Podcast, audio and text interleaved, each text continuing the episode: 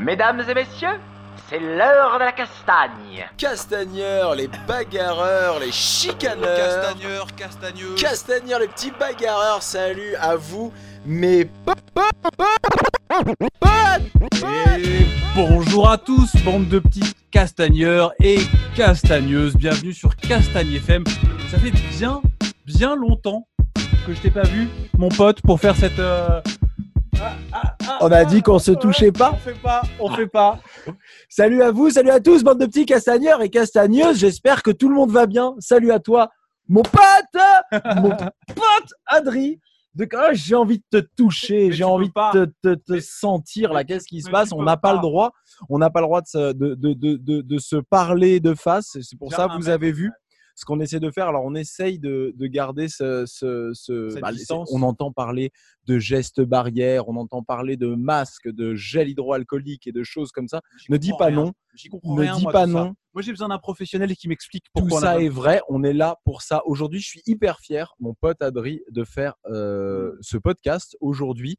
Alors, on va, on va euh, introduire directement notre invité.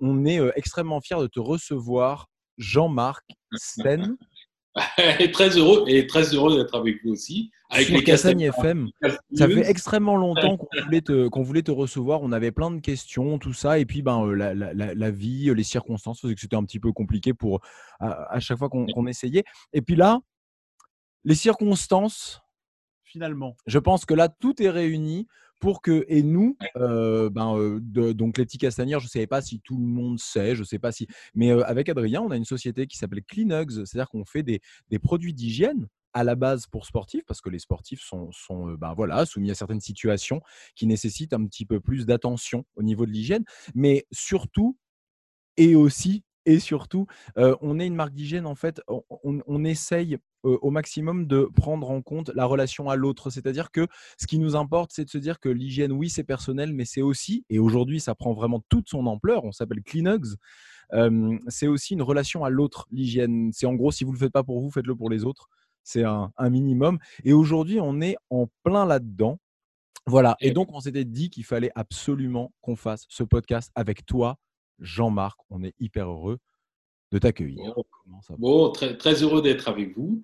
Euh, bonjour aux castagneurs et aux castagneuses. Exactement. C'est comme ça que vous les appelez. Alors donc, euh, effectivement, bon, euh, ouais, ça fait ça fait longtemps qu'on devait qu'on devait se voir et puis je suis très heureux que ça ça soit aujourd'hui. Et puis il y a un sens, effectivement. C'est vrai qu'on est dans une situation un petit peu particulière et, et ça ça vaut le coup effectivement de de, parler de ce sujet épidémique, euh, voilà, qui, touche, qui nous touche, qui touche particulièrement les sports de, contact, les sports de combat. Euh, et, donc, euh, voilà, je suis là pour répondre à toutes vos questions ce soir. Alors justement, tu vas parce que tout le monde, il y a peut-être certains petits castagneurs et castagneuses et peut-être des gens qui ne sont pas du tout de l'univers des sports de combat. On en a, on le sait, qui nous écoutent, puisqu'ils se sont déjà manifestés auprès de nous. Il faut que tu nous dises qui tu es et pourquoi est-ce que justement ce podcast aujourd'hui euh, a énormément de sens. Oui, alors je- bon, je suis Jean-Marc Sen, voilà. Je suis médecin du sport, donc docteur, on doit mettre euh, devant. euh, C'est quoi, c'est bac plus 9, docteur? Bac plus 9 Ouais, voilà, bon, moi je, je compte plus les années, mais T'as combien. Jérémy? T'as bac, t'as bac plus combien, Jérémy? Eh bien moi j'ai bac plus 4. Moi, j'ai bac plus 2. C'est pas. Voilà. Mais j'aurais préféré être Jean-Marc Sen. hein, je te. Voilà, on fait pas plus que, pas plus que Jean-Marc. À nous deux. Ouais, la, la multiplication des deux, c'est vous, vous en rajoutez encore et ça va. Exactement. Bon, non, Oui, parce qu'en plus, Mais toi, tu as une spécialité. Tu n'es pas, euh, tu n'es pas médecin généraliste, tu as une spécialité. Alors, alors je- ma formation de base, c'est médecine générale, mais ensuite, effectivement, je me suis euh, immédiatement et, euh, orienté vers la médecine du sport. Donc, médecine du sport, c'est une discipline qui est assez large, qui est intéressante, parce que, euh, bien sûr, on connaît la traumatologie, c'est souvent pour ça qu'on consulte un médecin du sport, mais ça, ça rejoint aussi euh, tout, euh, tout d'autres domaines. euh, comme la, physiologie de, de- l'exercice, la nutrition, et, effectivement la traumatologie est large aussi, euh, avec euh, euh, l'ostéopathie, par exemple. Voilà. Donc, c'est une discipline qui est vraiment intéressante parce qu'elle est holistique. Holistique, ça veut dire que ça prend un individu dans son, dans son ensemble et dans son contexte. Là, c'est le contexte sportif. Et donc, si on veut aborder ça de manière assez large, eh bien, il faut avoir une formation aussi relativement large. Et j'ai la chance de m'occuper euh, depuis euh, assez tôt dans ma carrière de sportif de haut niveau. Euh, et depuis bientôt un peu plus de 8 ans, une équipe nationale de sport de combat puisque c'est le, judo. Et, tu es médecin de l'équipe de France plutôt de judo, active, on va dire hein, quand même. oui, oui, c'est ça, c'est ça. Et eh ben, on est vraiment ravis que tu sois sur Castagne FM avec nous aujourd'hui. Vraiment, c'est un honneur. Oui, parce que donc tu es, tu es aussi intervenant sur plusieurs médias, des radios, des télés. Oui, parce que j'aime faire plein de choses. Donc, effectivement, j'ai la chance et on, m'a demandé de parler du sport santé, euh, du lien entre le sport et la santé. Et ça, c'est un thème extrêmement large. Les premiers à l'avoir fait, c'est euh, la radio RFI, euh, qui, est, formidable, qui est une radio qui est surtout diffusée à l'international, beaucoup vers l'Afrique. Et puis ensuite, France 5 m'a aussi demandé de, d'animer une chronique sport santé sur le journal de la santé que vous connaissez peut-être, qui est, euh, qui est diffusé l'après-midi. Et puis, euh, et puis aussi une, chaîne orientée vers l'Afrique qui s'appelle Canal Plus Afrique, euh, pour lequel je, je, tourne régulièrement des pastilles qui là sont plus larges, on va dire que c'est plus de la médecine pour le coup générale, pas uniquement orientée vers le sport. Mais euh, en fait, tout ça, c'est intéressant parce que c'est de la sensibilisation. Pour moi, c'est le prolongement d'une action médicale, puisqu'en fait, le fait de sensibiliser euh, les populations à, ce qui m'intéresse le plus, c'est-à-dire au sport et à la santé, euh, on sait que c'est des déterminants de santé qui sont importants. Et puis, à côté, pour l'Afrique notamment, on a beaucoup sensibilisé. alors, il faut savoir que c'est 24 pays, hein, donc c'est plus de 200 millions de personnes qui peuvent être potentiellement touchées euh, par nos, informations en Afrique. Donc, on s'en rend pas beaucoup compte. Et RFI, c'est 40 millions d'auditeurs par semaine. Euh, donc, c'est une grande population dont on se rend pas compte en France beaucoup. Mais, et, donc, quand on sensibilise, eh bien, ça veut dire que fatalement, on sauve des vies, on, on a une sensibilisation sur des thèmes et on l'a beaucoup fait sur le coronavirus. Euh, là, euh, il y a, depuis un mois et demi, euh, avec des prime time qui passent régulièrement et, voilà, et, également des, Facebook Live et autres. Voilà. Donc voilà, pour, pour faire simple et rapide, voilà. mais pour moi, c'est un prolongement vraiment de l'action médicale en informant, parce qu'en informant, eh bien, on donne des bonnes pratiques et on permet de, de, sauver des gens. Et eh ben, c'est euh, exactement ça le but de, de ce podcast. En fait, c'est essayer de reparler un petit peu de la situation, surtout vers où on va. Alors, c'est un peu compliqué parce qu'on enregistre ça, je, regardais le jour, on est le 25 mai. Euh, ça va être diffusé vendredi, donc probablement le, le, 29. Oui. Voilà, le 29. Donc voilà, il y a un truc où il y aura peut-être de nouvelles informations depuis. On essaie de. Mais, mais, mais, justement, de toute façon, là, je pense qu'il n'y a aucun euh, virologue, il y a aucun, aucun personne ici sur ce podcast ne travaille sur le vaccin ou ne travaille sur un traitement ou quoi que ce soit. Enfin, je, je, je pense parce que je te vois souvent, donc je sais que tu n'es pas là-dessus, en tout cas en ce moment. J'ai pas plus de Donc là, aujourd'hui, on, est là parce que c'est important. On a vu énormément de, de eh ben, euh, Babiche, par exemple, sur le groupe. Tu sais que tu fais du jiu-jitsu brésilien, a posé cette question. Euh, que pensez-vous? Bah voilà, quand est-ce que vous pensez qu'on va pouvoir se relancer, se rentraîner? Et puis beaucoup de gens on a vu des gens qui s'entraînent déjà, qui se réentraînent. Alors pour ou contre, j'en sais rien. J'avoue que bon voilà, c'est difficile parce que bah, on n'est pas professionnel. Beaucoup de gens derrière leurs petits écouteurs, là derrière leur portable, tout ça. Je pense pas qu'il y ait des, quantités astronomiques de virologues. Voilà, dans on le saurait aussi. Manifestez-vous. Voilà, manifestez-vous. Peut-être que vous pourriez nous éclairer aussi. Je pense que c'était extrêmement important. Et puis il était un petit peu, voilà, de notre, même de par notre activité de tous les jours. Je parlais de Kleenex tout à l'heure de, prendre la parole là-dessus. Euh, et puis, euh, il est important de rappeler quand même, toi, donc Jean-Marc aussi, que tu es pratiquant. C'est-à-dire que ton, là, ce dont on va parler un petit peu, c'est super important quand même de dire que bah, toi aussi, là, tu t'entraînes plus. Or, bah, c'est ton moyen de décompresser. Mais non, mais parce que c'est ça, on n'a on pas de champion du monde de jiu-jitsu brésilien ou de, ou de grappling en France. On n'a pas de champion du monde de jiu-jitsu brésilien de ou de grappling en France. on n'a que des gens qui font ça. Alors, c'est pas vrai que pour le plaisir, parce qu'il y a beaucoup de gens qui y mettent leur vie. Mais aujourd'hui, la, plupart des gens, il y a peu de compétiteurs qui ne font que être compétiteurs. C'est pour ça que je dis quelque part, en réalité, les gens qui ne s'entraînent pas aujourd'hui sont des gens qui ont perdu leur moyen de se détendre. Que personne ne le prenne mal, je sais qu'il y a de vrais compétiteurs qui font des compétitions à l'international, je le répète. Mais une fois de plus, personne ne gagne sa vie en tant que compétiteur. Plein de gens, des cours, des choses comme ça. Et ça, oui, ça les impacte. Mais des compétiteurs, il n'y en a pas. Voilà pourquoi je dis, c'est quand même. Voilà. juste prendre des Alors, mais je- bon, c'est vrai, ça- tout ça c'est vrai. Alors, pour, pour, pour autant, je- il faut toujours prendre de manière euh, très au sérieux et significative le fait qu'un sportif ne, puis- ne puisse plus pratiquer. Ça, ça c'est une question que moi je vois tous les jours quand je soigne mes patients, puisque euh, quelquefois, la, la première question mes patients qui sont des sportifs, pour la plupart, euh, lorsqu'ils se blessent, évidemment, et qui, euh, qui viennent me voir et qui donc vont être entravés euh, dans, leur, dans leur pratique, c'est un une véritable souffrance, hein, c'est un manque euh, significatif. Donc moi j'en prends vraiment conscience euh, et, ils l'expriment à leur façon, mais en tout cas on, en prend tout à fait conscience. Et donc ça je crois qu'il il faut le voir sérieusement, c'est-à-dire que ce n'est pas neutre dans l'équilibre d'une personne que euh, de l'empêcher de pratiquer le sport. Et ça vraiment, en tant que médecin du sport, il faut le savoir et, il faut toujours en prendre compte. C'est pour ça qu'en fait, on n'arrête jamais. Moi, en tout cas, j'arrête très, très, très rarement, euh, sauf cas vital, évidemment, mais sinon, j'arrête très, très rarement les sportifs. Ce qu'il faut trouver, c'est des alternatives. C'est l'adaptation.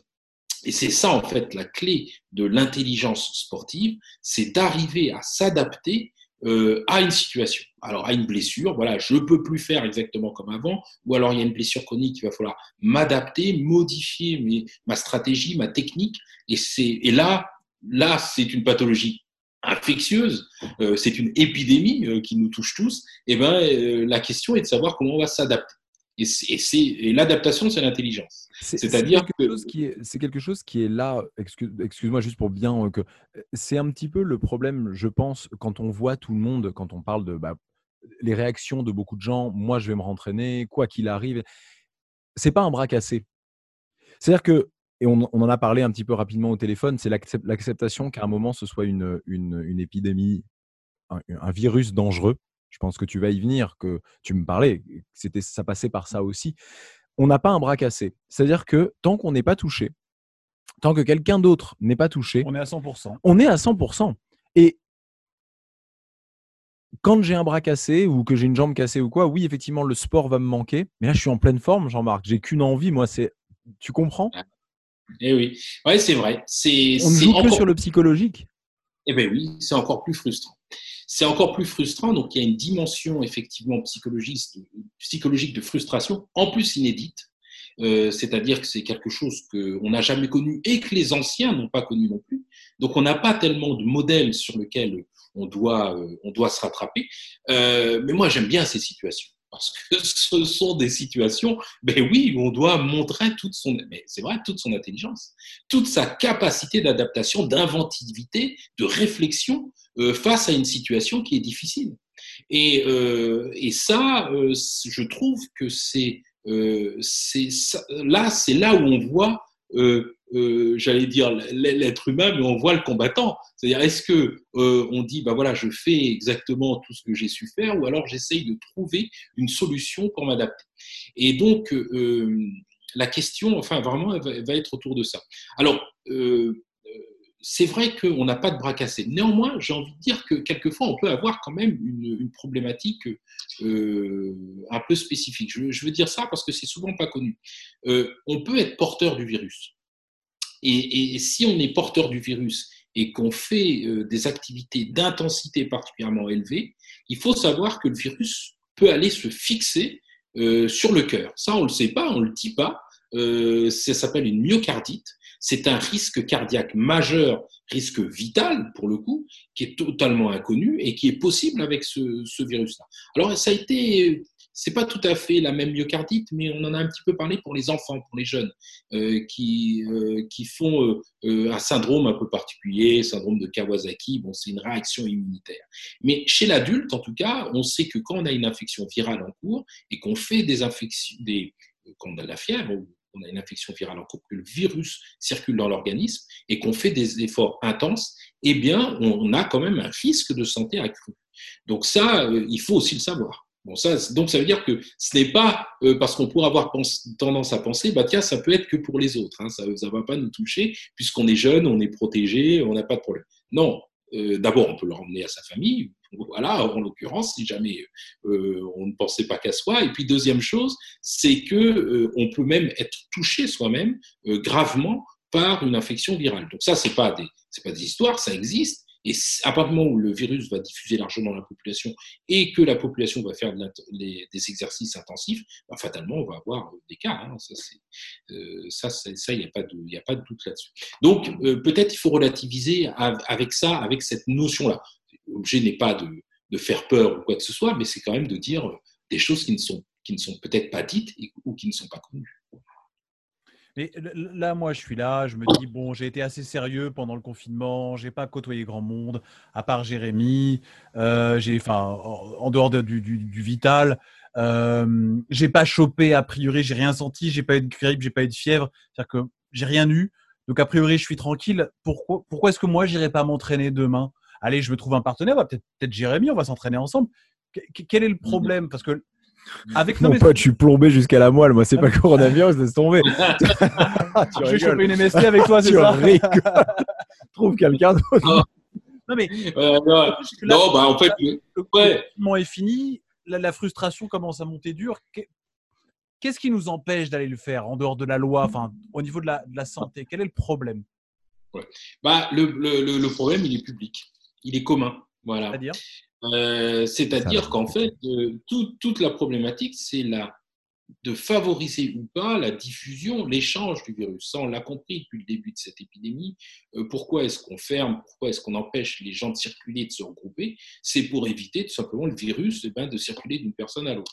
Et plus il circule d'une personne à l'autre, eh ben, plus il va diffuser largement dans la population, et puis il va aller capter des personnes évidemment fragiles qui vont mourir. Alors, voilà, alors donc première possibilité, la première réaction, alors après on peut toujours la, discuter ensuite ou, à distance, mais la première réaction, euh, c'est de se dire, bon, on essaye de faire, c'est vrai, de faire mourir un minimum de personnes, on essaye de faire en sorte que euh, le système de santé ne soit pas dépassé, parce que le problème, c'est deux choses, c'est bien sûr ceux qui vont mourir directement du coronavirus, et deuxièmement, c'est l'engorgement du système de santé. Parce que l'engorgement du système de santé entraîne les morts en direct, euh, coronavirus, euh, réanimation, etc., les personnes âgées, les EHPAD, etc.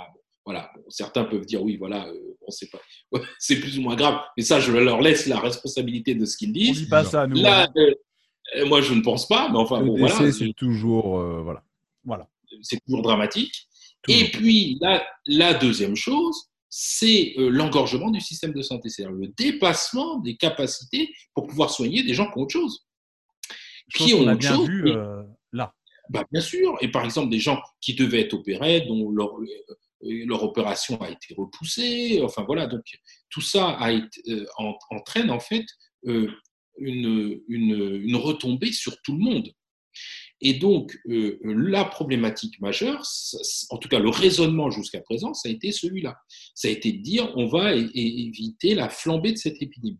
Alors, tout le problème est de savoir, est-ce que cette épidémie est en train de diminuer? Est-ce qu'on peut rouvrir les vannes? Est-ce qu'on euh, on rentre dans une période qui sort de la période, bien sûr, de, de l'hiver et, donc on va avoir euh, des températures plus clémentes et, on sait que quelquefois les virus eh bien, sont moins justement virulents et les défenses immunitaires sont améliorées parce que la, température et le climat le, permettent. Euh, est-ce que ça, ça va permettre justement de rouvrir les vannes? Bah, Ça, c'est les, les, épidémiologistes qui vont nous le dire. Voilà, on va faire des mesures tout simplement. On va dire, bah, voilà, le virus circule moins parce qu'on a moins fait mettre en contact les gens et parce que euh, les conditions climatiques, euh, parce que le, fait que la population a commencé à s'immuniser, parce que on commence à trouver peut-être des traitements, c'est pas encore tout à fait le cas, mais voilà, et dans quelques mois ou, années, on trouvera un vaccin. Euh, eh bien, euh, tout ça permettra effectivement de, relâcher effectivement les vannes. mais ça sont, sont, des décisions qui vont être politiques parce que trop fermer les vannes et empêcher, bien évidemment, euh, tout ce qui est le tissu économique a aussi des conséquences euh, importantes. Et, donc, il y a un hein. équilibre et, social, évidemment, et donc il y a un équilibre à trouver. Et donc, cet équilibre, euh, moi, je trouve que euh, c'est relativement bien euh, de regarder une sorte, non pas de, de faire, entre guillemets, tout seul dans son coin sa loi en fonction de son émotion propre, mais d'essayer de dire, bon, OK, on est quand même dans une société. Euh, alors après, il peut y avoir des discussions euh, sur des décisions, bien sûr, gouvernementales ou pas. Euh, Qu'est-ce que disent les conseillers économiques, politiques, les conseillers économiques, les conseillers sanitaires, etc., qui font une synthèse et qui disent progressivement, bah, parce qu'on voit bien que progressivement, on réouvre. Et on réouvre à un rythme, je pense, qui est, entre guillemets, le, je le crois, qui est le rythme maximum. Je ne crois pas que le gouvernement aujourd'hui, euh, enfin après, Oui, il fasse je- de la rétention. euh, c'est euh, fasse de la rétention en disant non, non, euh, vous ne faites pas pour simplement parce qu'ils n'ont pas envie que les gens se, se- se- se- se développent leur- leur- le, le modèle, éc- le- l'économie du pays. Donc, si, euh, il y a, si progressivement ça se réouvre, et c'est parce que ben voilà, ça le fait dès que, dès que c'est possible, dès qu'il y a un équilibre qui est, qui est raisonnable, et surtout que tout ça est scruté par plein de gens, plein de politiques, plein de personnes qui s'expriment là-dessus. Donc, je crois que 66 la- millions de Français, je pense. 36 millions de Français qui regardent au jour près voilà, les choses. Donc, en fait, euh, je pense que la première chose, c'est d'abord de respecter ces grandes consignes, quoi, consignes-là. Et donc, quand on dit, voilà, bah, pour l'instant, on peut faire que du sport seul à l'extérieur, bon, bah, voilà, c'est la consigne principale. Alors, donc, euh, après, maintenant, si on peut commencer à être à l'intérieur, si c'est peut-être un jour, j'en sais rien, hein, s'entraîner en binôme, ça, ça peut être peut-être une bonne idée, hein, ce que vous disiez. Bah oui, vous connaissez tous les deux, mais si vous entraînez, bah oui, mais si vous entraînez que tous les deux, euh, euh, voilà. euh, et Oui, mais moi, Adrien, je sais pas ce qu'il fait le soir ou le week-end. Ah, t'as pas envie Ah de bah savoir. Ah pas j'ai des films, j'ai des films, des photos, tu vois, mais je sais pas ce qu'il fait. des films, carrément, ouais. Donc, ben oui, non, mais c'est sûr. Mais si, si effectivement, euh, euh, en tout cas, ça limite moins. C'est-à-dire que deux personnes qui s'entraînent euh, en- ensemble, évidemment, ça limite euh, plus la diffusion du virus que si s'il y a 10, 15, 20 euh, euh, Mais, partenaires. bah, parce que là, je veux juste que les choses soient claires. Euh, tu, tu es médecin, c'est-à-dire qu'il y a des théories, des choses comme ça. Tu es médecin, ce virus existe, il y a des, beaucoup de gens qui sont morts. Je veux juste, mais je, je veux Non. que ce soit très clair parce qu'on a vu beaucoup de choses. Voilà. Ce virus existe, des gens sont morts. Euh, Ouais. Ma mère, par exemple, ma mère a des difficultés respiratoires. Alors, elle n'a pas de problème hein, dans la vie tous les jours, machin, mais elle peut se retrouver très rapidement en insuffisance respiratoire. Je m'entraîne avec Adri. Tout va bien. Effectivement, on s'entraîne que tous les deux. Si moi, là, cet été, j'espère qu'on va pouvoir quitter Paris, tout ça, je vais pouvoir descendre dans le sud-est. Techniquement, je peux ramener, pas à cause de moi, parce que j'ai fait À attention, cause de moi, machin, mais à cause d'Adri, je peux ramener quelque chose à ma mère, qui potentiellement Bah, peut en mourir.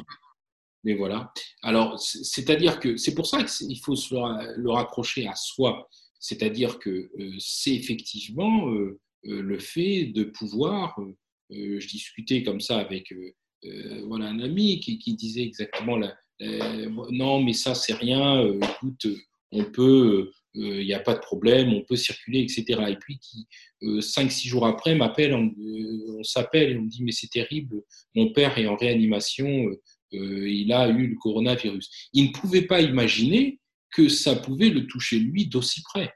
Et euh, heureusement, son, son père s'en est sorti et maintenant va très bien euh, et on en est vraiment heureux. Mais euh, il y a quand même eu des, des, des, des, des, jours de, de, de- d'angoisse parce que, euh, évidemment, euh, il était au bord, euh, au bord du décès.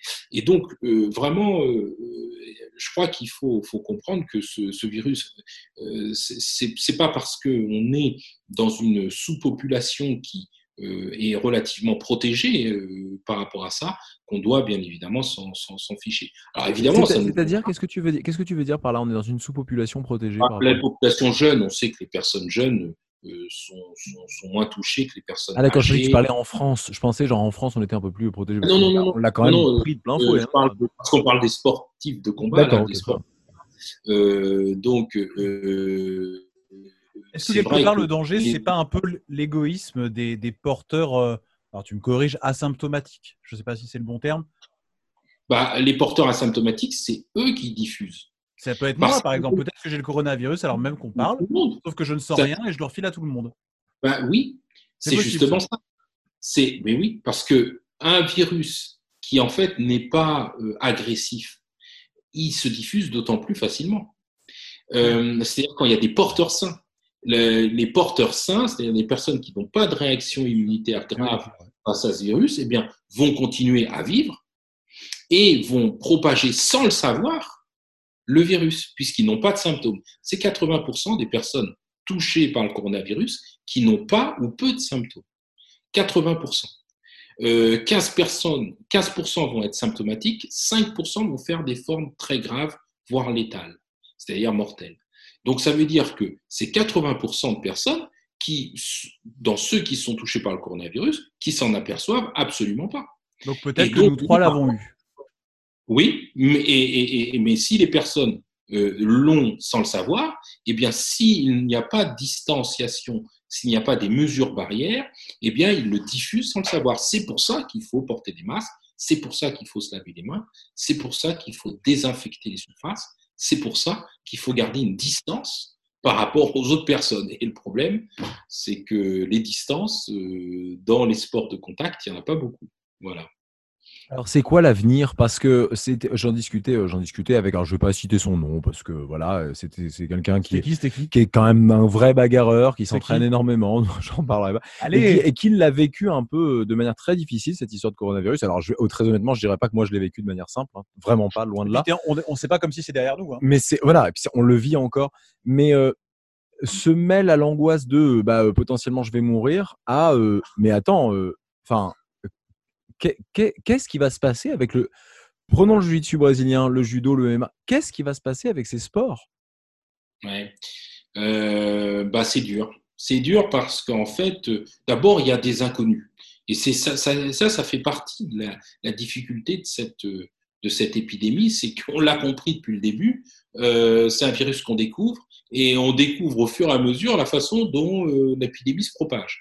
ça a pris en contre-pied tout le monde, euh, et, et, tout le monde s'est gouré euh, dans les, dans les pronostics. Hein. Euh, il suffit de réécouter ce que tout le monde disait en janvier en disant non, non, mais ça va rester en Chine, il n'y a pas de problème. C'est normal ça, c'est normal ça, Jean-Marc? Bah, Parce que bah, quand on ne sait pas. Parce que quand ça fait une. Alors on sait maintenant expliquer a posteriori. Alors pourquoi on parle si on ne sait pas? Pourquoi est-ce que, est que ah, pourquoi il y avait ne vous en faites pas? Moi je préfère, j'aurais préféré entendre les loulous. On ne sait pas. Oh, bah parce que les gens parlent par argument de fréquence. C'est ça. Donc l'argument de fréquence, c'est ça, c'est la problématique de la médecine. C'est qu'on n'est jamais sûr à 100%. Ce sont des décisions, ce qui s'appelle probabilistes. Ça veut dire que c'est, il y a peu de chance pour, mais il y a peu de chance, ça ne veut pas dire zéro. Donc euh, quand il y a peu de chance pour, ça se résume dans la euh, communication grand public. Non, mais ça ne va pas arriver.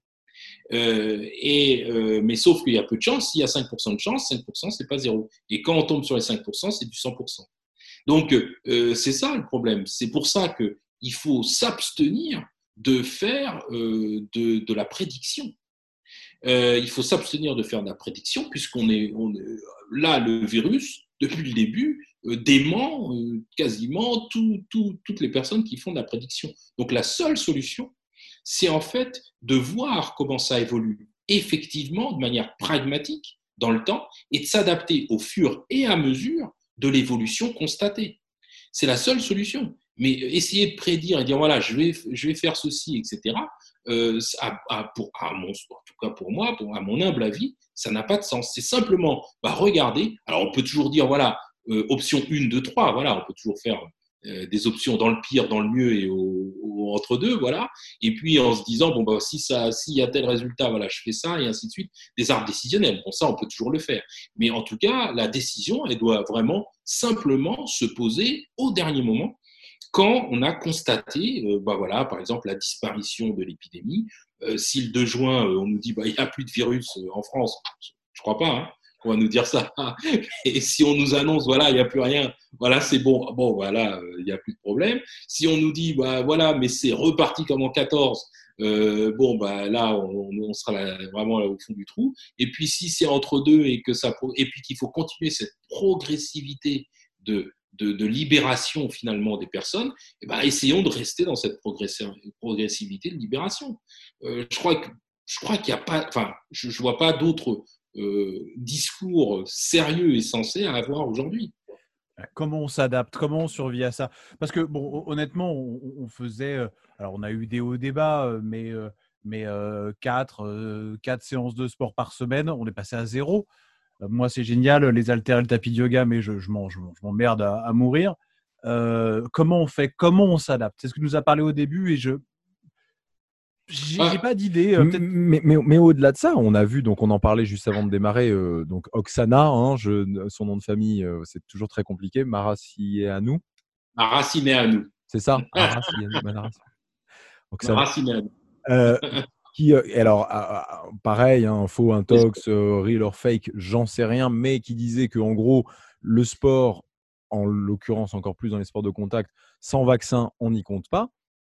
Il n'y a même pas à se poser la question de l'adaptation. Toi, enfin, tu, tu, tu, tu Ah vois bon ce que je. Bah non, il y a même. Si on te dit de toute façon, n'y compte pas, il y aura Non, rien. il faut bien que je fasse autre chose. Non, non, mais, oui, pas mais ce que je veux dire, c'est que, mais, mais, mais ce que je veux dire, c'est que là, on n'est même pas dans le qu'est-ce que tu vas faire. Là, euh, à la limite, j'ai envie de te dire, bah écoute, démerde-toi, tu vois, va courir, faire ce que tu veux. euh, Maintenant, la, maintenant, la vraie question, mais non, mais euh, euh, c'est compliqué de te dire, écoute, Adrien, moi, je pense que tu euh, accepteras de faire euh, de la course, machin. Mais après, ça, c'est chacun soi et soi-même. Le vrai problème, c'est que est-ce que tu, est-ce que toi, Jean-Marc, tu nous dis que oui, c'est normal que tant qu'il n'y ait pas de vaccin, tant qu'il n'y ait pas de traitement, ce soit fermé. Parce qu'à la limite, euh, chacun il va, va y trouver ce qu'il veut dans son entraînement de sport, machin. Le problème, c'est que nos clubs, nous, on ne peut pratiquer entre guillemets que dans des clubs. Euh, comment, comment, parce qu'on a besoin de, bah, de structure, on a besoin de, tapis, de comment est-ce est-ce que ça se passe? Est-ce que toi, tu, ça te paraît normal en fait de dire que s'il n'y a pas de vaccin, pas de traitement, on ne s'entraîne pas? La, la- la chose qu'on peut dire, moi, je- je- je- encore une fois, comme je disais, il faut être très prudent dans les conditions qui permettent ou pas de s'entraîner parce que euh, on, Mais on veut, la que tu comptes, on veut que tu lances, faire. là, Jean-Marc, on veut que tu nous passes la France clé. t'attend. Les Castagneurs veulent Non, Non, on je vais, quand savoir. même donner une réponse. je vais quand même donner une réponse. Je vais quand même donner une réponse. La réponse Ouais. Non, mais la réponse, c'est qu'en fait, il faut que l'épidémie soit. Toute la problématique, ça va être de la maîtrise de cette épidémie et de la tolérance qu'aura la population à avoir, euh, désolé de le dire, des morts et euh, euh, ensuite des, des problématiques économiques. Parce que c'est ça qui se joue. C'est d'un côté le risque d'avoir énormément de morts directement par le virus ou indirectement, et de l'autre côté, des problématiques économiques liées à l'arrêt. Euh, et donc, il y a, y a, c'est une ligne de crête, hein, euh, c'est vrai, bah, je crois que c'était un, un des premiers ministres ou un ministre qui disait ça, entre bah, euh, on redémarre euh, l'économie, on arrête, et qu'est-ce qui sont ensuite les éléments prioritaires qui permettent de vivre, et puis ensuite des éléments qui sont importants, mais on va dire entre guillemets secondaires.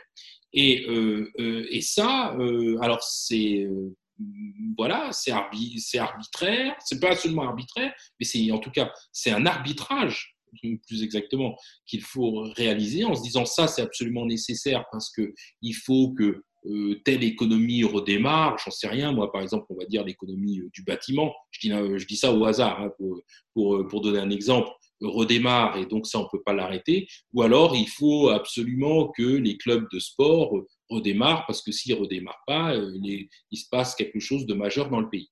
Et ça, cet équilibre de dire qu'est-ce qui est nécessaire pour l'économie euh, du pays euh, doit redémarrer au prix en face, parce qu'à chaque fois il y, a, il y, aura un prix à payer qui sera le prix des décès, des hospitalisations, du coût, de tout. C'est dur ce que tu racontes. Hein. Bah, non, mais c'est la réalité. Ah, c'est Les la médecins, réalité. les médecins, hein, tu sais, les médecins, bah, ça fait partie du taf. Hein, alors c'est. euh, c'est dur ce que tu racontes. Vraiment, tu lui fais une courbe. Voilà, Bah, alors, on sait qu'on va avoir X morts, on va rouvrir euh, les, les, les, les, les, les cafés. Boum. Mais on sait que ça va Ouais. nous coûter. euh, Ah oui, ça va être un petit, c'est un petit peu ça. Alors c'est bon, ça sera pas dit comme ça, hein, peut-être pas. Non, Bon, là, Heureusement, euh, sinon. euh, ça, c'est- je dis, je parle un peu crûment, mais c'est, c'est- ça sera certainement, c'est un petit peu ça quand même qui se joue. Euh, donc, euh, donc, en fait, la, seule chose, c'est d'ailleurs la, responsabilité individuelle, c'est euh, d'arriver euh, à se dire, euh, euh, bon, d'abord, dans ce choix, dans cet arbitrage qui est fait, où est-ce que je me situe? Et c'est toujours le problème de, de l'intérêt individuel par rapport à l'intérêt collectif qui se, qui se joue. Donc euh, là, c'est vrai qu'il faut jouer collectif. Mais quelquefois, je comprends que ça puisse être extrêmement dur parce que bon, les, amis qui ont des cafés qui sont fermés, qui ont leurs euh, salles de sport qui sont fermées, etc., euh, il y a quand même, euh, bon, à un moment donné, on dit, bah oui, il y a l'intérêt collectif, mais là, moi, je mange plus. Et, et ça, c'est un vrai problème. Donc, ça veut dire qu'à ce moment-là, s'il y a un intérêt collectif et si la collectivité aussi demande à des individus de se, de se sacrifier, puisqu'il s'agit de ça, eh ben, à un moment donné, il faut euh, qu'il y ait un retour. Parce que c'est compliqué. de- Alors, on peut demander aux gens de se sacrifier pendant deux semaines, un mois, un mois et demi, deux mois. Euh, c'est difficile de demander aux gens de se sacrifier définitivement pendant un an. Donc, euh, sans, sans- voilà. Donc, vous voyez que c'est un problème complexe, en fait. Ce que je veux Le, dire, le c'est pro- que- le problème, c'est qu'accepter la réouverture, les réentraînements et tout, c'est aussi accepter le sacrifice de plusieurs autres personnes, d'après ce que tu disais. Ah, bah oui. Donc, la première chose, c'est que cet arbitrage, il ne doit pas être à l'échelon individuel. Il doit être à l'échelon de, la société. C'est la société qui doit dire bah, qu'est-ce qu'on choisit. Donc, Ça en gros, tu nous dis qu'il faut faire confiance à ce qu'on nous dit.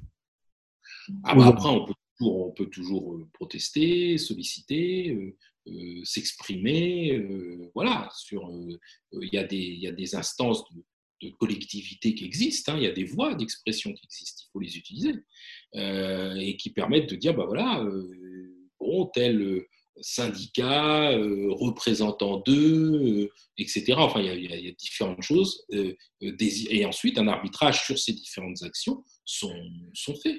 C'est extrêmement, vraiment- compliqué puisque là, évidemment, on touche à, à la politique, à ce genre de choses, et on a toujours l'impression d'être le dernier du carrosse dans ces jours. Oui, mais eux, ils peuvent. C'est toujours ça qu'on entend. Voilà, genre, par exemple, qu'est-ce que j'arrête pas de pouvoir passer sur Facebook en ce moment? On peut pas aller courir en forêt, par contre, on peut aller dans les supermarchés. Euh, on peut pas aller courir à tel endroit, mais par contre, on peut, euh, j'en sais rien, moi. Enfin, il y a des choses un petit peu absurdes comme ça, et quelque part, on a, les gens ont toujours l'impression d'être délaissés finalement. C'est Oui. compliqué de faire confiance, en Oui. fait. Mais c'est vrai, mais parce qu'il a été choisi, euh, il a été choisi de dire qu'il était plus important de pouvoir aller chercher de l'alimentation que de pouvoir aller se promener en forêt. Alors c'est juste, c'est pas juste. Moi je suis, je suis pas, je suis pas. Bon, enfin j'ai ma petite idée quand même. hein. Mais, mais je, je- voilà. Mais c'est le choix qui a été fait. Voilà, on a dit, bah voilà, vous devez pouvoir aller vous alimenter, vous devez pouvoir aller vous soigner, vous devez pouvoir aller. Voilà. Ça c'est la priorité que qu'on, qu'on, qu'on, qu'on- oni- initialement ont été choisis. On doit pouvoir euh, éliminer les éléments d'hygiène, les poubelles, etc., qui fonctionnent, parce que sinon, il y a un moment donné où il faut qu'on puisse distribuer tout ça. Mais par contre, tout ce qui est considéré comme annexe, se promener en forêt, aller se baigner à la mer, etc., euh, c'est considéré comme moins important de pouvoir que, man- que manger tous les jours. Bon. Euh, voilà. Donc, donc c'est pour ça que l'un est permis et l'autre est interdit, tout simplement. Il faut pas chercher. euh, en fait, faut, faut pas chercher midi à 14 heures. C'est, c'est- ce sont des, sont des arbitrages. Somme toute, franchement, euh, si on regarde dans le détail, alors même si on est tous frustrés, hein, euh, quand on regarde un peu dans le détail, bon, bien sûr, on peut critiquer, euh, voilà, on est les, rois de la critique, hein, mais, mais, mais, mais globalement, euh, euh, ça, ça a du sens. Alors, il y a des choses qui ont manqué, euh, il faudra le réexpliquer. Et puis, moi qui suis un soignant, euh, le premier, bon, les masques ont, manqué, ça c'est- terrible. La situation de l'hôpital, euh, ça fait quand même des, des, des temps qui, qui, qui est, qu'elle est exprimée, elle n'est elle est pas du tout. euh, voilà, parce que si on avait plus de services de réanimation, peut-être qu'on on pourrait, on aurait pu avoir peut-être euh, des contraintes moins importantes. Moins de problèmes, ouais. Voilà, donc donc il y a des choix politiques qui ont été faits depuis des décennies. Hein, c'est pas seulement, bien sûr, dernièrement ce gouvernement, c'est depuis des décennies, qui ont des conséquences aujourd'hui. Voilà. Donc euh, donc c'est complexe, c'est pas facile. Euh, mais en tout cas, toujours est-il qu'aujourd'hui, voilà, euh, dire bah bon après, bien évidemment, voilà, chacun prend ses responsabilités, mais dire voilà, il y a des choix collectifs qui ont été faits, moi je m'en fiche, je fais ma propre loi tout seul, bon, c'est un choix. C'est un choix, mais je pense qu'il est une, une responsabilité conséquente, si ce n'est lourde, qui est prise. On- sans parler d'égoïsme? Bah, égoïsme, je- bon, moi je pas de jugement de valeur, hein, moi j'évite de, de, de juger. Par contre, je, je dis c'est une responsabilité euh, euh, lourdes. Voilà. Après, maintenant, euh, chacun doit prendre ses responsabilités. Et puis Après- surtout, au-delà de tout ça, ce que tu expliquais, si tu es porteur asymptomatique, tu vas t'entraîner avec un ou deux potes que, que tu crois safe. bah, Peut-être qu'ils te le refilent et que toi tu refiles à quelqu'un qui t'est cher finalement. Bah Et oui, ça aussi, mais- c'est pas que individuel. Ça peut, on peut, en étant porteur d'un virus, on peut le donner aux gens qu'on aime, pas forcément à des inconnus. Bah, ça, je pense que c'est un des messages qu'il faut arriver à faire passer. C'est vrai. C'est-à-dire que euh, faut, vraiment pas croire que parce qu'on est porteur asymptomatique ou parce qu'on ne ressent rien, euh, qu'on ne peut pas être touché. Comme on l'a dit tout à l'heure, d'abord, on peut être touché, même en tant que sportif, par des pathologies graves. Et encore une fois, même si c'est rare, le jour où ça tombe dessus, bah, c'est du 100%. Deuxième chose, on peut toucher des gens qui sont proches. Je vais donner l'exemple typique de cet ami euh, dont son père est allé en- en réanimation. Et puis j'ai envie de dire d'une manière plus générale, même si ce sont des gens, même si c'est pas nous, même si ce sont des gens qui ne sont pas proches, je- enfin, qu'est-ce que c'est que c'est pour ça qu'on on doit euh, envie de tuer personne, non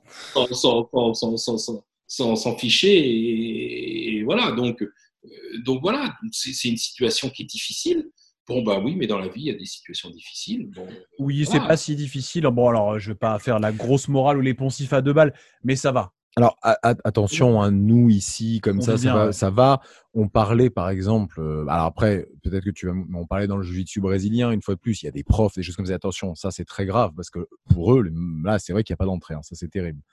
Euh, mais en tant que sportif, euh, euh, pour vivre du sport en lui-même, c'est-à-dire des compétitions, a priori, il n'y a pas eu de, dama- y a pas eu de, de, dommages de dommages.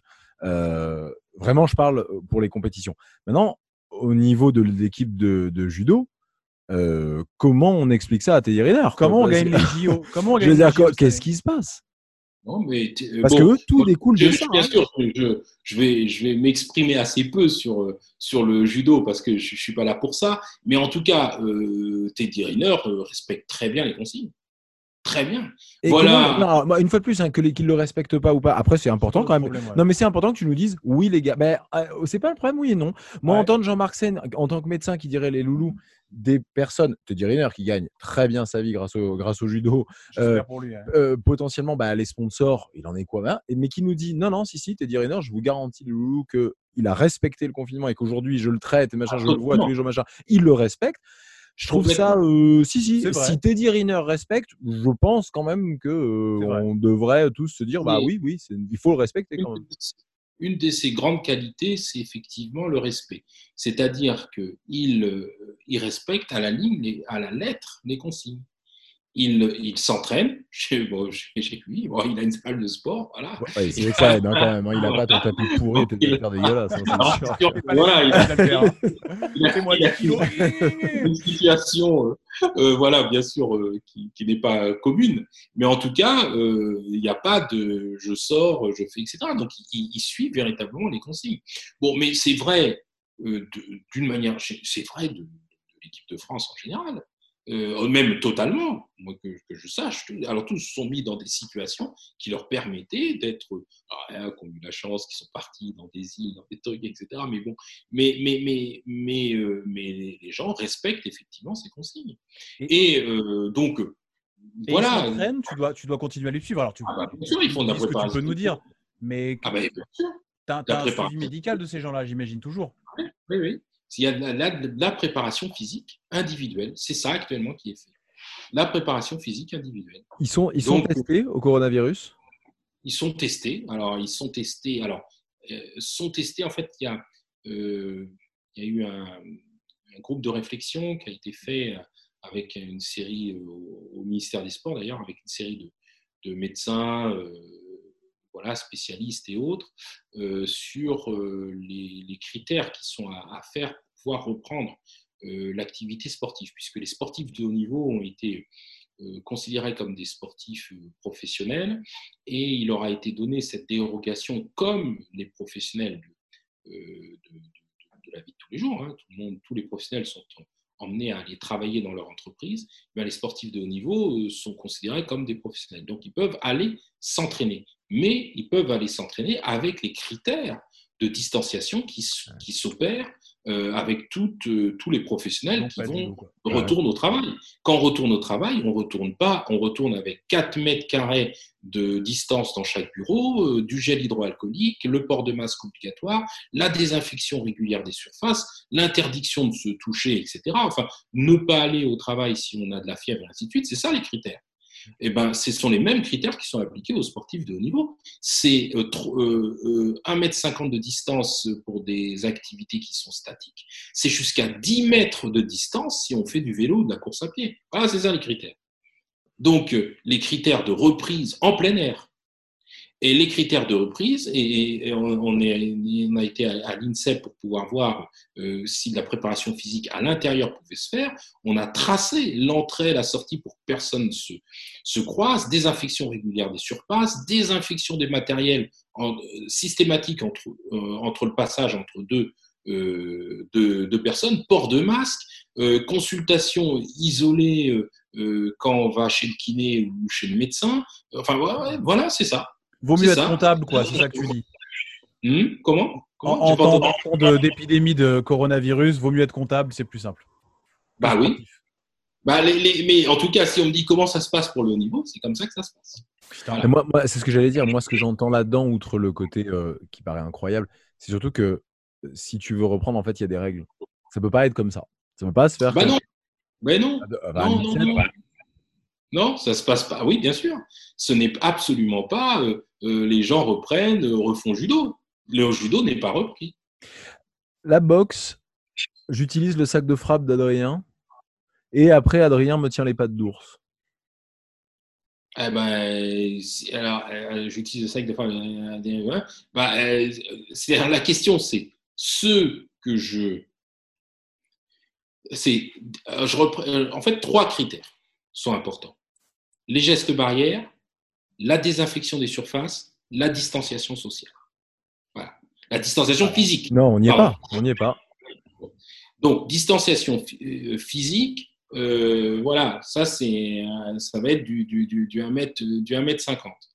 La désinfection euh, des surfaces, ça veut dire que quand je prends une- un outil euh, sportif Ouais, et que je passe, il doit être désinfecté.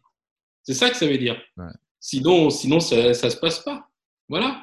Donc, euh, ça, ça, ça c'est les critères actuels qui sont donnés.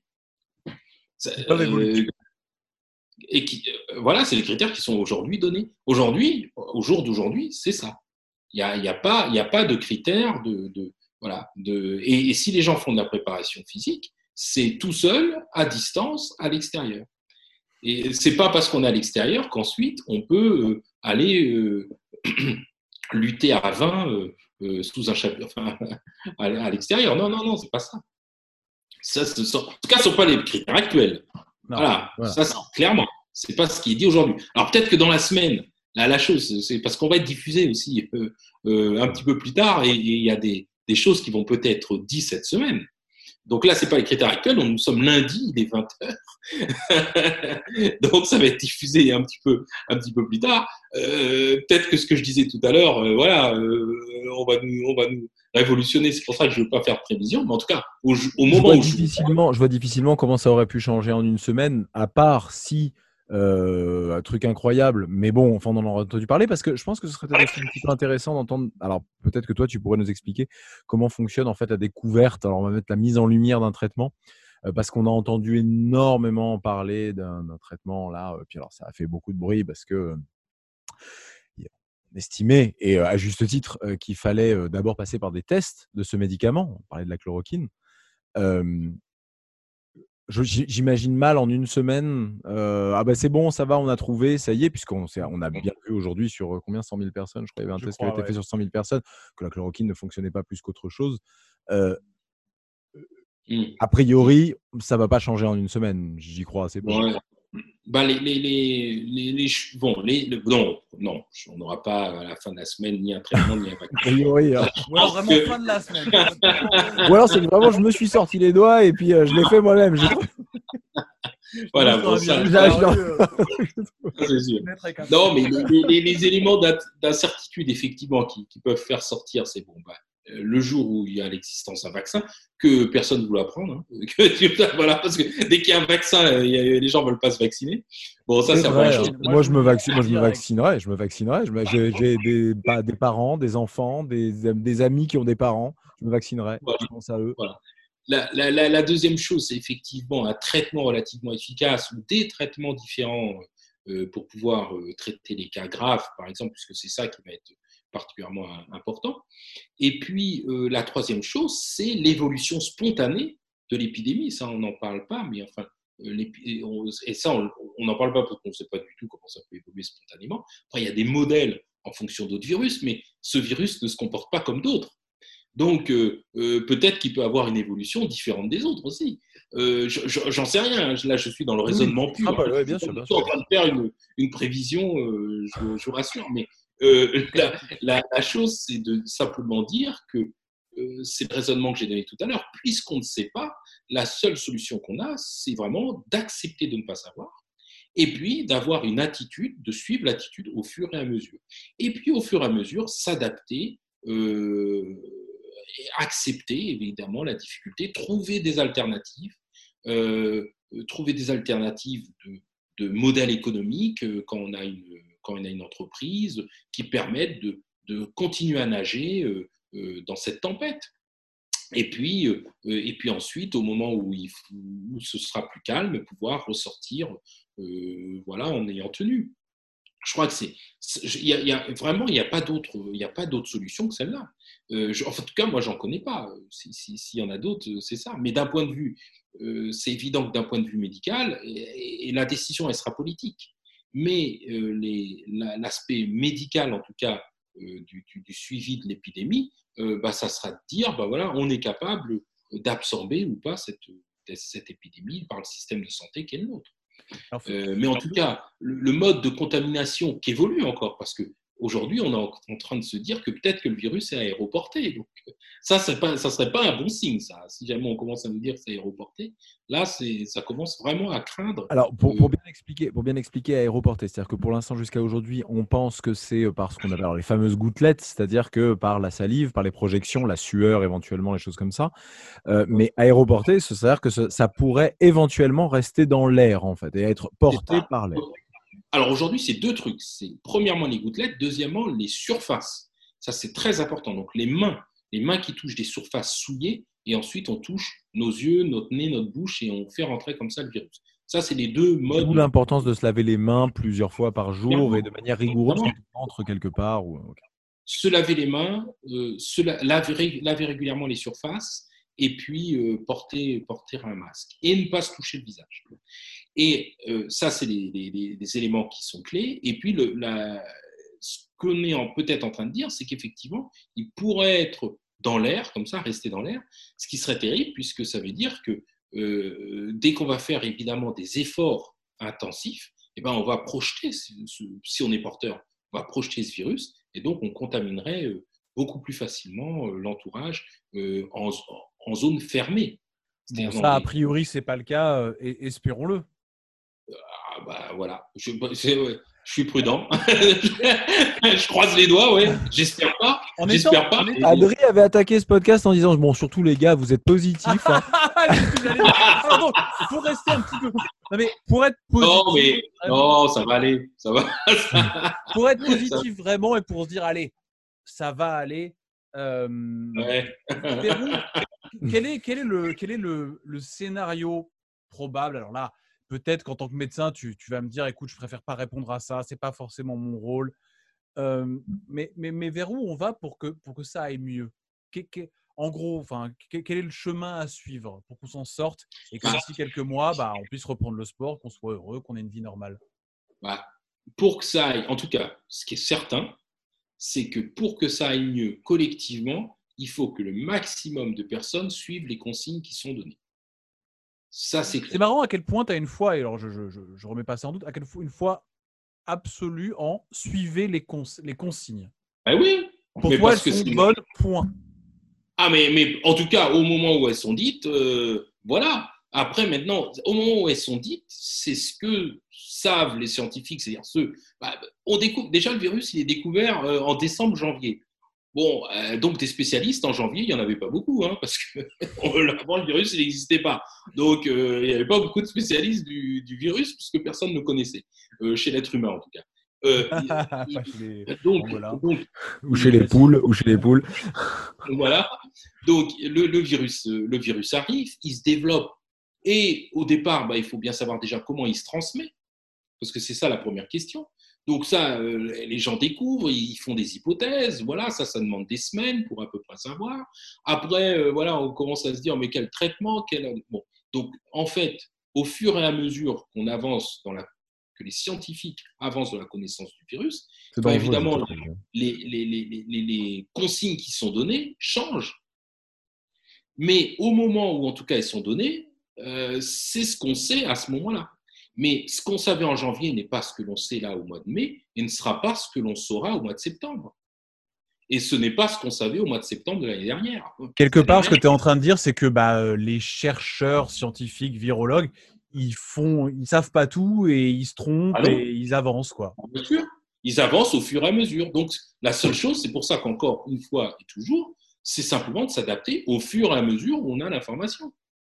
Quand on, ne sait pas, eh ben, ça veut dire qu'il y a plusieurs options possibles. Et ben, quand il y a plusieurs options possibles, on ne va pas dire oui, mais c'est celle-là la bonne, on en est certain, etc. C'est un choix. C'est un choix, c'est une option qu'on fait. C'est un- c'est une décision probabiliste, j'utilise ce terme-là, probabiliste, hein. c'est-à-dire où on n'est pas certain de ce que l'on dit, mais on pense que c'est le meilleur choix. Voilà, c'est comme ça. Et à ce moment-là, bah, euh, avec les données qu'il y a, voilà, il y a cette discussion pour dire que c'est le meilleur choix.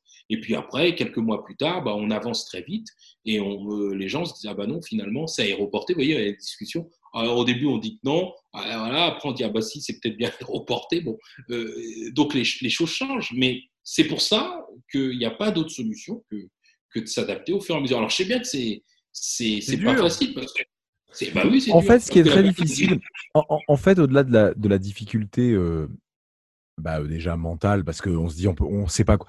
Il y a le, on n'aime pas ne pas savoir. C'est très difficile d'être ignorant. C'est extrêmement, non, mais euh, c'est extrêmement difficile. Et, et le problème, c'est que c'est là que ça laisse place à, euh, à euh, alors je vais pas dire l'imagination, le fantasme un peu. au fantasme. hein. C'est le mot que je cherchais. Et, et ça, euh, je pense que pour, pour un médecin, pour des. c'est c'est peut-être ce qu'il y a de plus difficile en fait. C'est que d'un coup, on aimerait avoir des réponses et, euh, et c'est beaucoup plus facile de sauter sur une, sur, une, sur une solution, de sauter sur un truc et de se dire Ah, mais voilà, c'est parce qu'il y a ça et on veut nous faire ça. Ouais, bah, oui, la nature a horreur du vide. Ben La nature a horreur du vide. C'est-à-dire que quand il n'y a pas de réponse qui, qui est donnée, eh bien, on va euh, euh, tenter de- d'en inventer une. Euh, Ou de, prendre, voilà, ou de prendre, ou de prendre celle qu'on préfère. Et, et là, je Ah reviens, je reviens en parler tout à l'heure de traitement. C'est c'est, euh, c'est professionnel, ça, d'avancer des hypothèses au grand public, je parle. hein? Euh, c'est- bon, moi, je, cro- je crois que, enfin, comme je le dis depuis le début, euh, je pense qu'on a une responsabilité de prudence. C'est-à-dire que on a une responsabilité de prudence. Je pense que Raoult, lui, euh, euh, Justement. on parle de lui, hein, puisqu'on parle de, Non, mais c'était prudent de dire il y a ça et, et ça marche, c'est En tout magnifique. cas, il le croyait sincèrement. Et il le croit encore peut-être sincèrement dans les données qu'il a. Euh, il pense que il a constaté des choses. La seule chose, c'est que la science, c'est pas du, contrairement à ce qu'on peut penser, c'est pas du on-off. C'est des tests et il faut que plusieurs personnes dans différents endroits du monde retrouvent les mêmes résultats avec le même protocole pour commencer à dire que oui, euh, c'est bon. Parce que quand il n'y a qu'une seule personne qui retrouve des résultats dans un coin, bon, c'est pas que c'est suspicieux, mais ça veut dire qu'il peut y avoir des biais. Je vous invite à, à vous renseigner. C'est quelque chose de très complexe, le protocole de recherche. C'est complexe et c'est voilà, c'est c'est c'est pas du tout glamour d'ailleurs. Enfin vraiment, c'est comprenez un peu comment ça marche. C'est vachement plus simple de dire j'ai un j'ai un remède plutôt que de suivre un protocole de traitement d'un nouveau virus et de faire des essais et tout. C'est euh, Et, et il est possible encore qu'il y ait des, euh, des études contradictoires. bien sûr. Exactement. Quand, quand on fait des études de littérature, ça peut être moite-moite, hein, ou ça peut être les deux tiers disent une chose, et puis il y a plusieurs études qui disent l'inverse. Donc en fait, euh, tout va dépendre de la méthodologie, et en fait, ce qui est le plus important dans une étude, c'est de regarder ses biais. Alors j'ai la chance, moi, d'avoir dirigé un, un certain nombre de thèses et de mémoires de recherche, et euh, euh, à chaque fois, euh, je dis à la personne qui euh, rédige ça, je, dis, c'est, euh, je lui dis, tu sais ce que moi je trouve le plus important dans, dans, dans le travail et dans le travail, c'est la critique du travail, les biais. Et s'ils si, s'ils m'entendent, hein, toutes les personnes hein, que j'ai dirigé leur thèse, je les ai bien emmerdés avec leur que je leur ai dit, mais pour leur bien. en fait, mais oui, parce qu'à partir du moment où une personne présente Un un travail, critique, c'est. euh, tu sais, tu parles en littérature aussi. Hein. Mais voilà, mon travail, voilà ce qui, est la- ce qui ne va pas dans mon travail, voilà quelles sont les limites de mon travail, ben, cette Les personne, moi j'ai envie de mettre une très bonne note.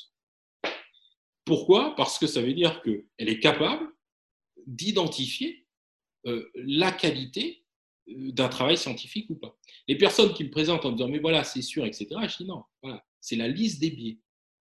Et, ça, c'est absolument essentiel. Donc, la première chose que je lis, sur laquelle j'insiste dans, un travail, c'est ça. C'est la, qualité des. C'est les biais. Les biais, c'est-à-dire les limites au travail.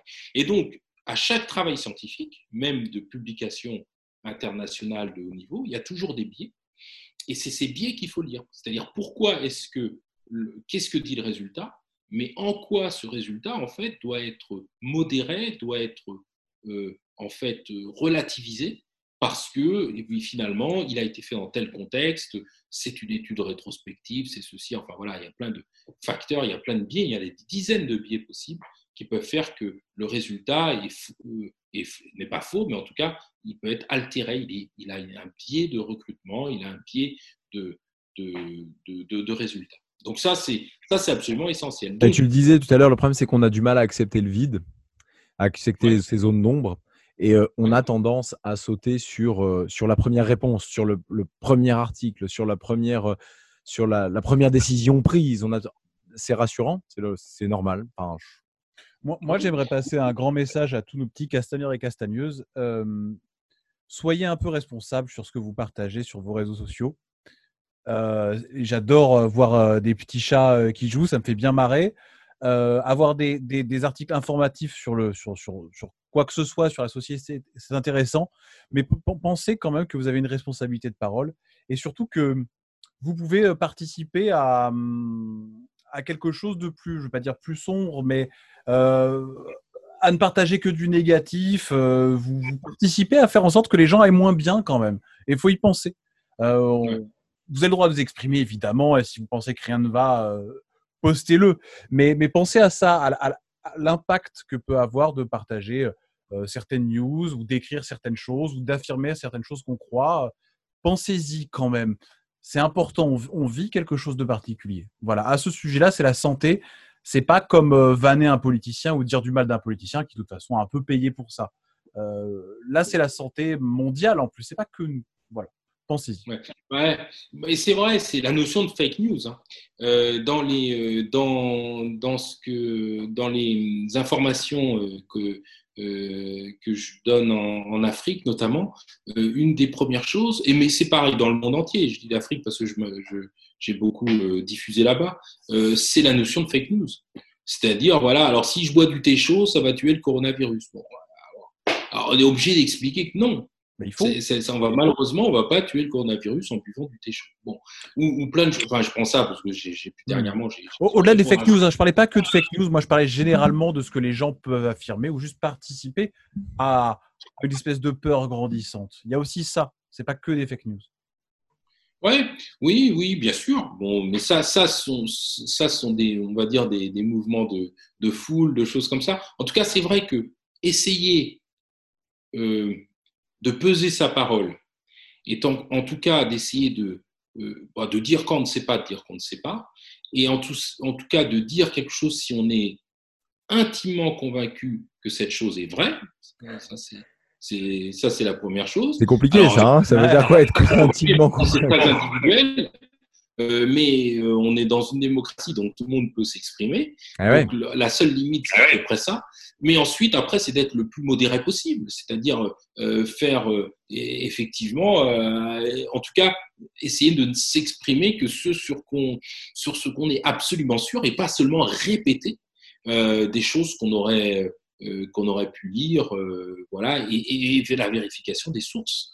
Ça c'est une autre, ça c'est une autre chose puisque euh, circule évidemment, euh, on a le droit de publier tout et ça, et c'est bien, c'est un côté positif hein, sur, C'est sur le important, net. ouais. Donc, Comme on a le droit de publier tout, il n'y a pas de vérification. Hein, donc, euh, comme ce n'est pas vérifié, euh, euh, bah, il peut y avoir des choses vraies et puis des choses fausses. Voilà. Donc, euh, donc euh, le tout, c'est que quand on répète des choses fausses, eh bien, euh, euh, ou, ou, ou exagérées ou autres, eh bien, ça, ça apporte évidemment préjudice. Donc, Ouais, euh, je, vous, je vous dis, hein, une fois de plus, hein, quelqu'un dans le jiu-jitsu brésilien, bien placé, bien fort mentalement et tout, et qui, euh, avec qui j'ai beaucoup discuté de ça, et qui me disait, écoute, j'en, il me disait, j'en, j'en peux plus, enfin, je sais plus quoi croire. Enfin, je dis, on, il me disait, on Ouais. va tous crever, quoi. Enfin, c'est Ouais. complètement dingue. Et, euh, et je, je lui dis, bah oui, si on fait pas attention, oui, sûrement, potentiellement, mais et puis, et puis voilà, il me rapportait, mais j'ai lu ça, j'ai vu ça, j'ai vu ça, et c'est terrible parce que il suffit d'être un minimum angoissé et porter des hypothèses à des, sur, des, sur des news qu'on va voir sur Facebook ou des choses comme ça. Enfin, je veux dire, ça n'a pas de sens. C'est pas là qu'on. Enfin, ouais, ouais. Moi, je reste c'est optimiste. terrible de l'entendre parler. Enfin, vraiment, c'est ça m'a beaucoup touché. Ça m'a Ouais. vraiment beaucoup touché. hein. Ouais, moi, je me- je je reste optimiste. C'est vraiment. hein. je, je, je reste optimiste quand même sur la fin de l'histoire. Alors, je, je, évidemment, je dis toujours que je suis prudent, machin, etc. Mais je reste quand même optimiste. Je ne crois pas qu'on. J'espère. Bah, alors, peut-être, ah, je vais dire ça, et puis dans six mois, ce ne sera pas vrai. Mais je ne crois pas qu'on se rapproche de la fin du monde. non, non. Eh, hon- honnêtement, en tant que médecin, Et là, bim peu probable que ce soit la fin du monde. Non, non, je, on, on pense- je, je pense pas, et je pense qu'on va se sortir de, qu'on va se sortir de ça. La chose, c'est que c'est une épreuve, c'est simplement une épreuve, c'est une difficulté, et puis effectivement, euh, faut. Et et quand je dis qu'il faut vraiment s'adapter, c'est pour ça qu'il faut ni être dans un optimiste chevronné qui va, enfin un optimiste qui va au-delà de, de- de- des recommandations de ce qui est dit, et puis il faut pas non plus être en deçà. C'est-à-dire, euh, voilà, on est autorisé à sortir. Euh, Il y a des, des, j'ai pu euh, consulter euh, des personnes qui ne voulaient plus sortir, qui que toute personne extérieure était une menace. Euh, et donc là venait une véritable angoisse, effectivement, par rapport à ça. Alors ça, c'est l'excès inverse et, euh, qu'il qui ne faut pas avoir. Alors ça a eu des, ça a des impacts. hein. Et il faut pas, faut, je pense qu'il ne faut pas négliger aussi les impacts psychologiques qu'ont qu'ont pu avoir, euh, qu'a pu avoir cette épidémie. Ça a véritablement, ça a changé le rythme de, vie des gens qui se sont trouvés enfermés. Ça a eu un vrai impact psychologique. Et donc ça, il faudra à un moment donné en tenir compte et, voir comment est-ce qu'on peut euh, revenir euh, à une vie plus normale. Alors, il faut le faire progressivement, ça ne peut pas se faire non plus euh, brutalement, mais, mais effectivement, ça, il faut en prendre conscience. Ça veut dire qu'effectivement, le fait aussi d'être extrêmement alarmiste, parce que le but, c'était d'arrêter la circulation euh, dans le pays, donc ça a été très alarmiste, euh, bon, euh, je pense à, juste titre, mais euh, ça a eu pour effet, euh, pour certaines personnes, bah, au contraire, de les mettre dans un état, un état entre guillemets, de panique. Et ça, euh, ça il faut aujourd'hui arriver à, sortir de ça. Hein, donc, c'est pour ça que c'est un juste équilibre à avoir. Euh, pas trop en faire, mais voilà, pas, pas, pas ne rien faire non plus. Euh, donc, je- bon, moi j'ai conscience que c'est pas simple. hein, c'est pour ça que je pense que c'est pas. euh, Je pense qu'il faut, faut entendre. C'est pour ça que je je, je veux pas faire de jugement de valeur, etc. C'est ce que je, je, je dis depuis le début parce que je pense que c'est pas simple. Euh, tout simplement, c'est compliqué. La seule chose, c'est que faut arriver en permanence à se à, à se raisonner et à dire bon, voilà, qu'est-ce que je peux faire, quelle est l'activité que je peux faire, comment je peux trouver quelque chose de, de, de relativement euh, euh, équilibré. Je parlais de binôme, je parlais de choses, euh, comment je, je vais avoir un, un tapis dans mon garage et où euh, je, je, je, ah, je, je- je voyais, il y avait des. bon, les- alors, ils ont de la chance, c'est des frères jumeaux. Alors, ils peuvent tourner ensemble. Ah ouais. ils peuvent tourner ensemble. Des frères jumeaux, ils habitent ensemble, donc il n'y a pas de problème. Ils, peuvent tourner, ils peuvent tourner, euh, ils peuvent tourner ensemble. Donc il y a des situations un peu, un peu extrêmes euh, ou particuliers qui, permettent, euh, qui permettent ça. Mais, euh, mais c'est vrai qu'il faut, faut trouver une solution et des solutions en tout cas raisonnées adaptées au fur et à mesure et s'en tenir à ces échéances-là qui vont nous, nous permettre d'avancer et progressivement euh, de se rapprocher de ce qu'on aime faire. Mais, mais, mais au départ, euh, ouais, c'est vrai que c'est euh, c'est vrai que c'est difficile, mais on peut pas dire vraiment autre chose. On peut pas dire autre chose que Qu'est-ce ça. qu'on qu'est-ce- qu'on aime faire? On aime faire la bagarre un peu sur Castagnier FM. hein. Bah ouais. On aime la bagarre. hein. Là, ça va être compliqué. hein. En fait, il aurait fallu, euh, comme on disait, apprendre la force sans contact. là. C'est Exactement. un peu ça, les, les- le qui là, qui fait tomber les gens là. Mais ouais. Mais non, mais après. Ça il y a- marche pas. hein. a- Ça marche. Bon, Non, mais c'est- ça, ça arrête. tu, as, tu as- tu as fini parce qu'on en est à. Oui. Tu as fini quand même sur quelque chose de positif. Mais oui. Adapté, Non, mais ça va passer. Ouais, ça va passer.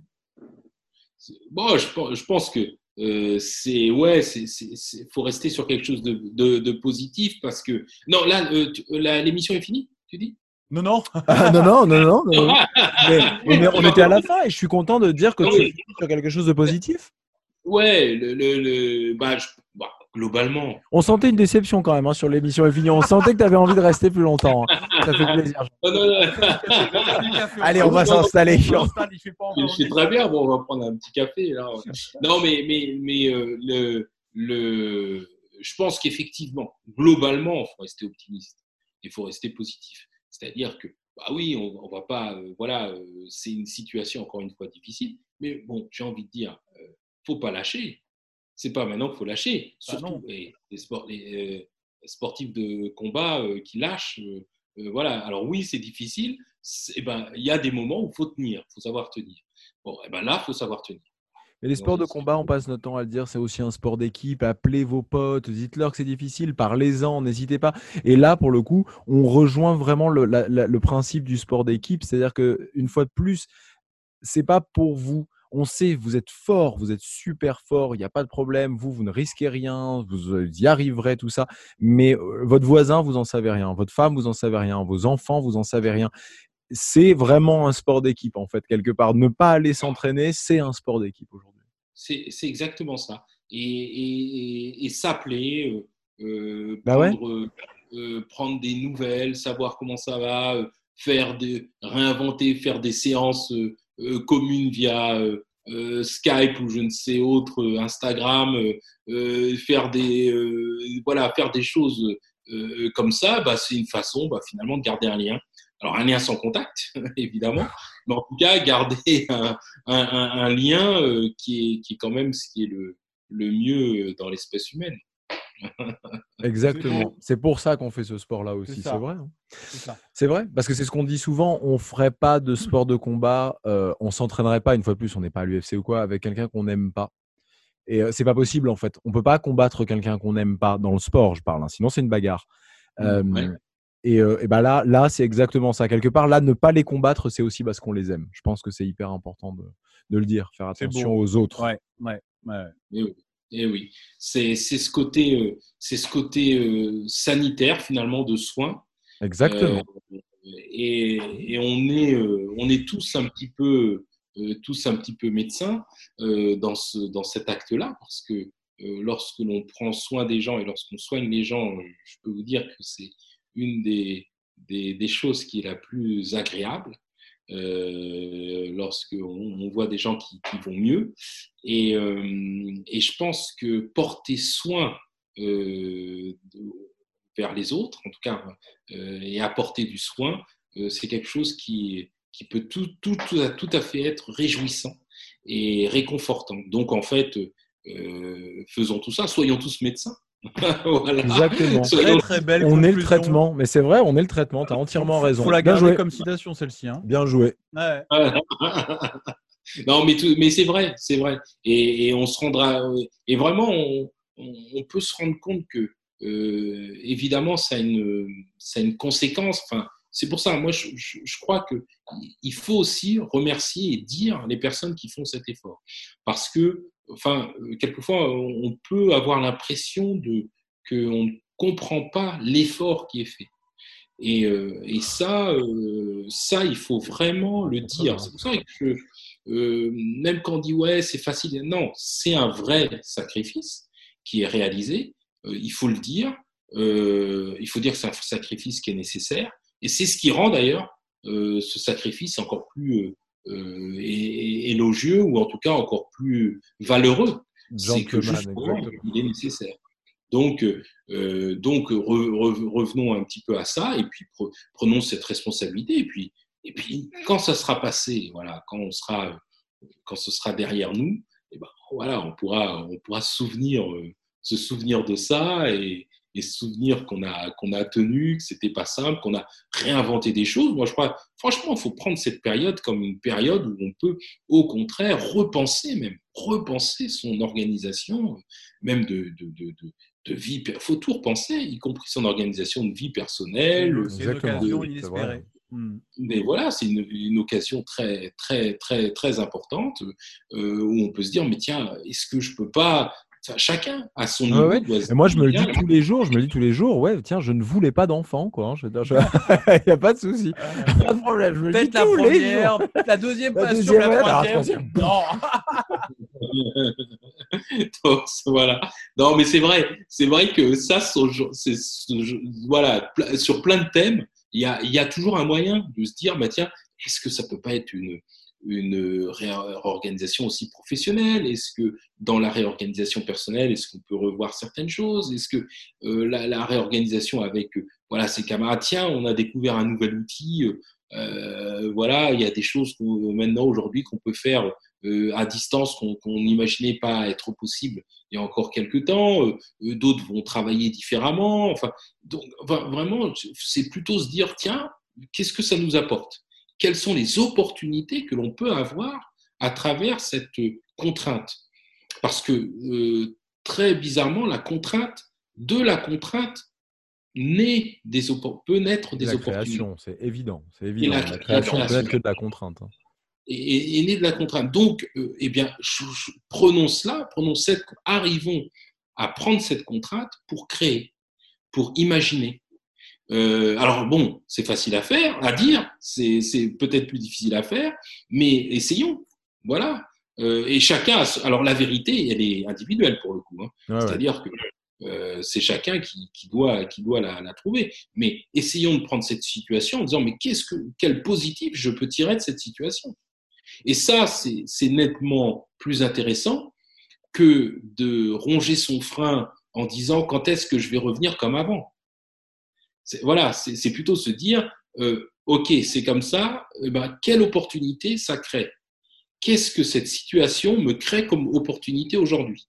Eh ben, ça, c'est quelque chose d'extrêmement intéressant, de beaucoup plus dynamisant, de beaucoup plus constructif que, bon, quand est-ce que, voilà, euh, on est là sous cloche, et puis tout d'un coup, quand est-ce que je vais pouvoir revenir comme avant? Ouais, Alors, ça ne veut pas bien. dire qu'on va pas, qu'on va pas pouvoir refaire faire des choses, je suis pas en train de dire qu'on on va pas pouvoir refaire faire des choses qui avant, mais c'est simplement se dire, tiens, est-ce que quand on va sortir de cette situation, euh, on pourra pas être dans quelque chose qui sera finalement mieux même qu'avant? Mais euh, Voilà. j'imagine que tous les petits euh, castagneurs et castagneuses qui nous écoutent, j'imagine que la grosse majorité ont regardé The Last Dance euh, sur Netflix, donc qui est, qui est un petit peu l'évolution de Michael Jordan au sein des Bulls. Je sais pas si tu l'as regardé, Jean-Marc, mais c'est exactement ce que tu viens de dire, c'est comment, de quelle situation, même de la, la situation la plus négative qui soit, et notamment, bah, Michael Jordan part quand même de la, de la mort de son père, comment, même de cette situation-là, il peut trouver du positif? Et, euh, et lui dit qu'aujourd'hui, et il en est là où il en est, il a gagné tout ce qu'il a gagné, il a, il a, euh, il a euh, créé tout ce qu'il a créé à- grâce à cette mentalité. Oui. Ouais. Je pense que ça va être dur de dire non. Non, mais, et- mais, mais c'est c'est hyper intéressant Ça parce que c'est facile à dire, tu vois, oui, mais enfin bon, attends, c'est facile. Non, mais attends, Michael Jordan, Ouais. dont le père est mort, qui était au top du top et de machin, il a quand même encore gagné, après la mort de son père, deux, deux championnats. C'est c'est pas rien. Je veux dire, c'est c'est pas Je rien. l'ai pas vu, moi. Je Ah, me suis, je me suis le arrêté depuis Tiger King. Faut le voir, c'est le bon rien- moment. Ouais, rien à- c'est vrai. Plus rien à pour moi, tu ah, vois. Non, oh, mais j'ai bon, j'ai pas, j'ai pas eu encore la chance de voir, mais je vais le. Faut le voir, faut le voir, faut le voir. C'est un mais- personnage étrange qu'on découvre dans The Last Dance. Ouais. Bah, C'est un euh, personnage vraiment étrange. euh, ouais. Il Ouais. aurait pu être autre chose que sportif. Enfin, il est, c'est incroyable ce personnage. Enfin, vraiment, je ne connaissais pas Jordan. Je pense que peu de personnes le connaissaient comme ça, à part ses coéquipiers, sa famille. C'est vraiment un personnage étrange. Ouais, je pense que en tout cas, c'est une bonne, c'est une bonne philosophie. Ah bah C'est-à-dire oui, oui. que le, le fait d'aller, oui, non, mais c'est vrai. le parole. fait, voilà, le fait d'aller chercher, chercher ce positif dans la situation la plus, la plus difficile, euh, c'est, euh, c'est ce qui fait euh, évidemment qu'on, qu'on, qu'on, qu'on puisse réussir. Et, et donc, euh, ça ne m'étonne pas qu'il ait, qu'il ait eu la carrière qu'il a eue. évidemment. Eh ben, magnifique. Donc, euh, Ouais. Je suis hyper heureux. euh, Je suis hyper heureux. Soyons tous des Jordan. mais, mais, en, mais, mais, mais, euh, mais en fait, il va falloir en refaire d'autres, euh, Jean-Marc. Maintenant, ça y est, on en Avec a fait un, il faudra en refaire d'autres. Avec plaisir. On Avec plaisir. J'ai écouté. euh, euh, C'était euh, voilà, le, le temps s'y prêtera. Une, ça a été une belle, une belle heure qu'on a passée ensemble. C'était un thème important. Il fallait, c'est vrai qu'il fallait l'aborder. Bon, on a, on a discuté comme ça, on a digressé allègrement Exactement, sur, euh, sur, euh, sur différents thèmes, mais, mais, mais je pense que, je pense que c'est important. Et puis, euh, et, et puis rester sur cet aspect positif euh, à la fin, effectivement, je pense que, euh, je pense que ça aussi, c'est vraiment important puisque euh, finalement, voilà, c'est ça, quoi. Il faut, faut, faut arrêter de, de broyer du noir et Exactement. de être dans, dans Et- des et- éléments Et justement, d'ailleurs, sans parler de, sans parler de, de ligne SOS amitié ou quoi que ce soit, mais ce podcast en fait là donc va être euh, posté euh, sur Facebook, alors aussi sur Instagram, mais c'est plus compliqué sur les podcasts de- d'avoir vraiment de, de l'interaction. Euh, si vous avez des questions, si vous avez besoin de savoir s'il y a des choses qui vous angoissent, des choses que vous, des vraies questions que vous avez, Partagez. vous les postez. Vous n'hésitez pas à nous les poser justement en commentaire de euh, ce post. Et puis, ben, on verra avec euh, Jean-Marc, on verra avec des, les personnes euh, qui sont à même de répondre. Parce que c'est ça le plus important, ne pas aller chercher des réponses chez des personnes qui ne savent pas, parce qu'ils voudront vous répondre quoi qu'il arrive. Et ça, c'est un problème. C'est un problème. Mon cher Adri, mon pote, hein, Merci Adri, beaucoup. air check. Non, Ouais. air check, on se touche pas. Ah bah, hyper heureux. Jean-Marc, air check. Bon, Ouais. et après, bon, On est hyper bon, heureux. les castagneurs, les castagneuses, ça. hyper heureux de t'avoir reçu. À vite, à vite, Jean-Marc. Merci sympa. beaucoup. Salut à tous, bande de petits castagneurs et castagneuses. Bonne journée. Ciao.